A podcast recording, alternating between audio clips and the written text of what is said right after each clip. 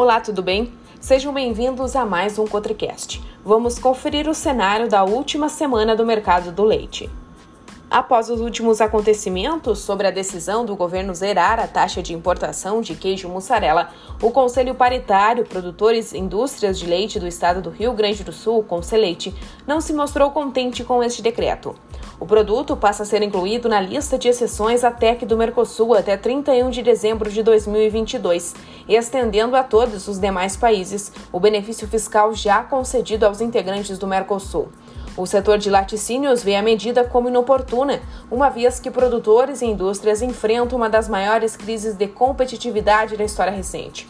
Segundo a Federação dos Trabalhadores na Agricultura do Rio Grande do Sul, a FETAG, em nota, diferente de produtores americanos e europeus, os brasileiros não recebem subsídios, o que torna a concorrência sem tributação ainda mais injusta.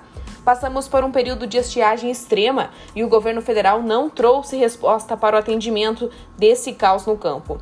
Ao invés de ajuda, a resposta que tivemos é essa abertura de concorrência com outros países, além da já vivenciada dentro do Mercosul, disse no comunicado o vice-presidente da FETAG, Eugênio Zanetti.